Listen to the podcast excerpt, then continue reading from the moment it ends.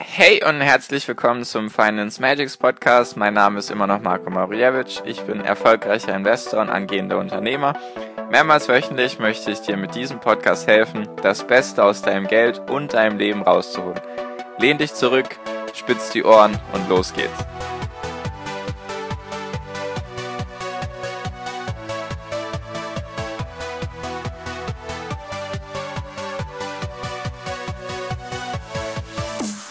Hi und herzlich willkommen zum Finance Magics Podcast. Wir sind heute bei Folge 126 und heute möchte ich dir eine Marktanomalie vorstellen. Also etwas, was am Markt passiert, was sozusagen an den Börsen passiert seit mehreren Jahren und was niemand so richtig erklären kann. Und genau, damit möchte ich jetzt auch anfangen.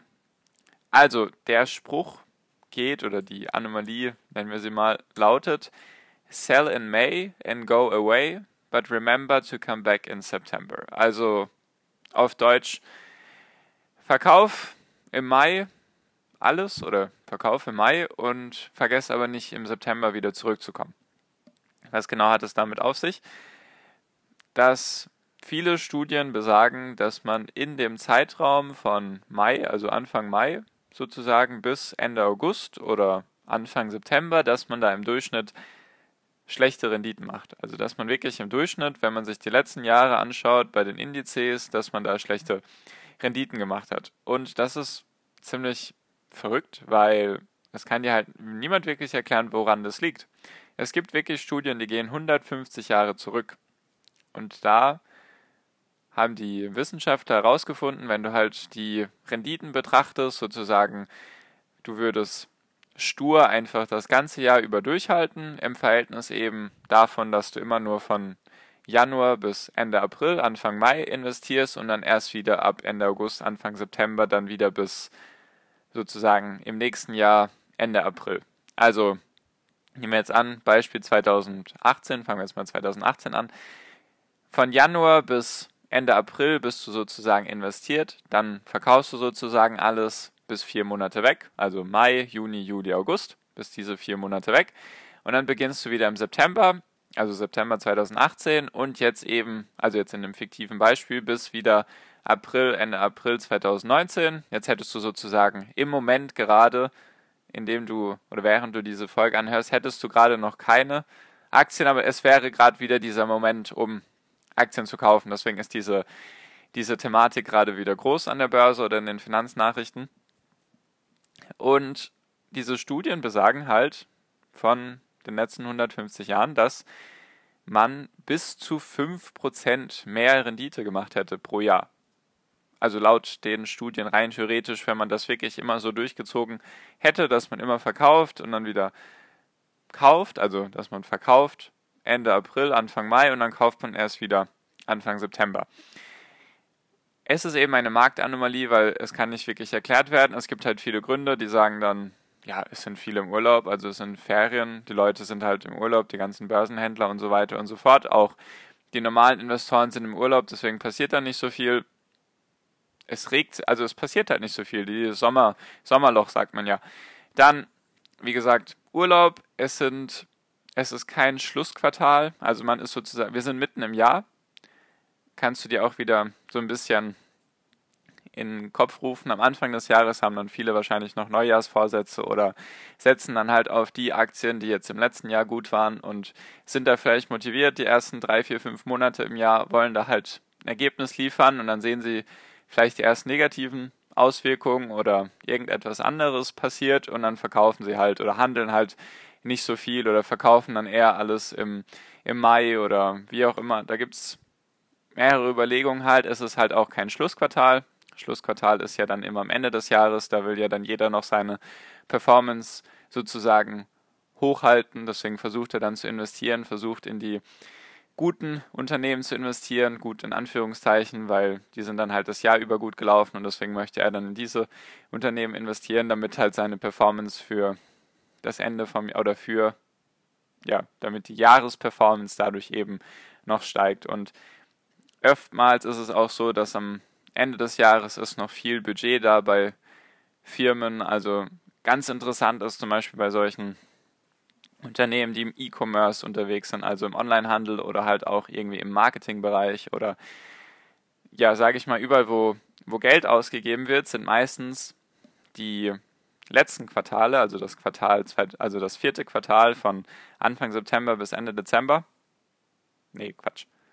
Von Anfang Oktober bis Ende Dezember sind auch meistens die Quartale, in denen die Unternehmen am meisten Umsätze erwirtschaften. Weil da halt viel dann reinfällt. Da fällt dann am Ende des Jahres eben diese ganzen Budgets aus, die Unternehmen haben. Deswegen wird es dann wiederum investiert, dadurch steigen die Umsätze von den Unternehmen und halt auch sowas wie Weihnachten und ja, am Ende gibt's dann, wird ja dann immer versucht, möglichst viel noch gut zu machen vom Jahr. Und deswegen ist halt so der Zeitraum von, sage ich mal, Anfang Mai bis Ende August ist so der Zeitraum, wo eigentlich am wenigsten passiert.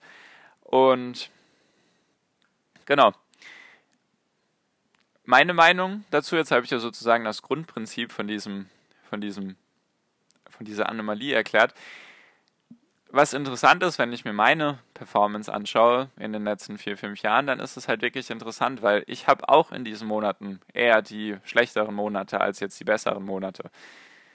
2018 sah da ein bisschen anders aus, weil dann am Ende des Jahres ist es nochmal ziemlich runtergegangen. Deswegen war am Ende des Jahres die letzten, also die letzten drei, vier Monate waren dann eben die schlechten Monate bei mir. Nur die Jahre davor war es halt schon eher so im Zeitraum von Mai bis September oder Mai bis August waren halt eher die Monate, wo zumindest mal nichts passiert ist oder wo es dann halt eher auch mal runtergegangen ist. Ist auf jeden Fall interessant, nur ich handle nicht danach. Sage ich dir ganz ehrlich, ich mache das nicht so, weil ich weiß nicht, ob ich daran glauben soll, dass es da einfach so eine Anomalie gibt. Mag ja sein, dass die schon 150 Jahre bewiesen wurde. Also die Studien sind da wirklich sehr weit zurückgegangen, dass eben nicht behauptet wird, ja, das war jetzt nur in den letzten 10, 20 Jahren so, sondern halt 150 Jahre, da ist ein Haufen passiert. Nur, ich mache das ehrlich gesagt nicht so, weil ich mir denke, wenn ich gute Unternehmen habe, oder wenn ich in gute Unternehmen in, investieren möchte oder in die investiere, dann möchte ich da nicht auf der Bank sitzen sozusagen in diesen vier Monaten, weil es gibt halt auch oft Wertpapiere, habe ich mir jetzt zumindest meine angeschaut, die sind halt in diesen Zeitraum trotzdem, Zeiträumen trotzdem sehr stark gestiegen, also haben trotzdem, also haben trotzdem eine sehr gute Performance abgeliefert, also haben mir trotzdem eine gute Rendite gebracht. Und für mich macht das halt wenig Sinn, weil hin und her macht Taschen leer, wenn du halt viel handelst, viel, du musst halt jedes Mal wieder die Gebühren bezahlen, obwohl die Studien sogar besagen, dass wenn man die Gebühren mit einrechnet, trotzdem, trotzdem dann bis zu 5% mehr Rendite gemacht hätte pro Jahr.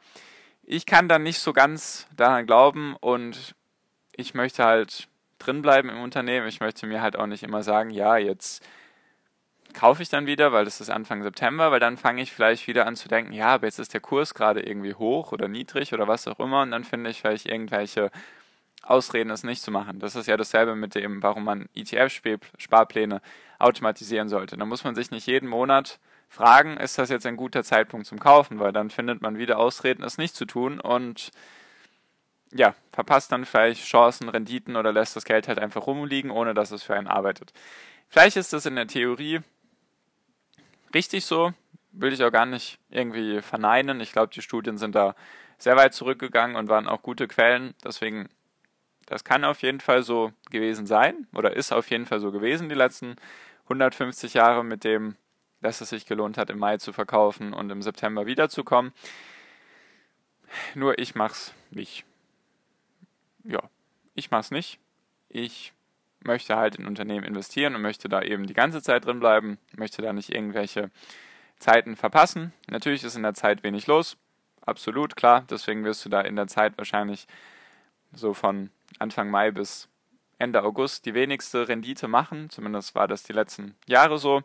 Nur vielleicht ist die Regel interessant bei Indizes, nur wie gesagt, ich, ich es nicht. Ich werde es auch, denke ich, in Zukunft nicht machen, weil ich einfach, weil ich nicht so ganz überzeugt bin davon. Vielleicht ist das einfach naiv von mir zu denken, nee, ich möchte das nicht machen, vielleicht verpasse ich dadurch ein paar Prozent Rendite. Ich mache es nicht, vielleicht findest du es interessant, diese Überlegung, das so zu machen.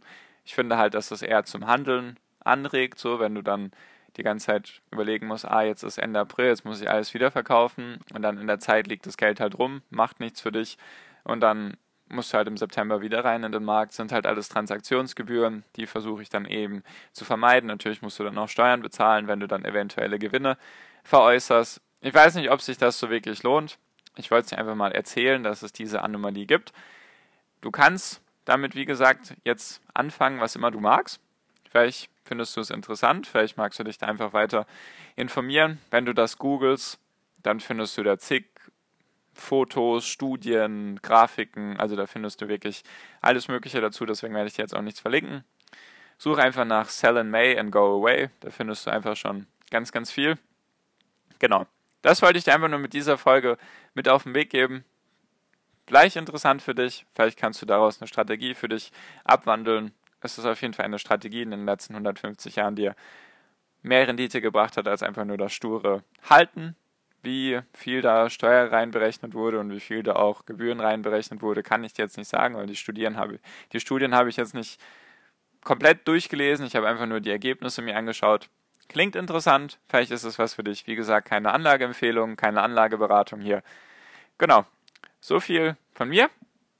Für diese Folge, falls du irgendwie Fragen dazu hast oder du irgendwelche interessanten Quellen oder Beweise dafür findest oder du vielleicht auch ähnliches berichten kannst von deinen Investments, dass die in dem Zeitraum eher runtergegangen sind oder vielleicht auch was ganz anderes hast, dass sie in dem Zeitraum eher immer hochgegangen sind, lass es mich gerne wissen. In, auf Instagram findest du mich unter Finance Magics. In Facebook findest du mich in meiner Gruppe, die heißt Finance Magics Academy und auf YouTube findest du mich auch unter Finance Magics. Wie gesagt, du kannst mir überall schreiben, ich versuche dir ich versuche auf all den Plattformen zu sein, wo du auch bist, dass du dich da einfach bei mir melden kannst. Wie gesagt, alle Links sind unten drunter. YouTube-Videos, Facebook-Gruppe, Instagram. Ich hoffe, irgendwas ist für dich dabei, dass du in Kontakt mit mir treten kannst. Genau. Danke dir für deine Aufmerksamkeit bis hierhin. Ich wünsche dir jetzt wie immer noch am Ende einen wunder wunderschönen Tag, eine wunderschöne Restwoche. Genieß dein Leben und mach dein Ding und viel finanziellen Erfolg dir. Dein Marco, ciao, mach's gut.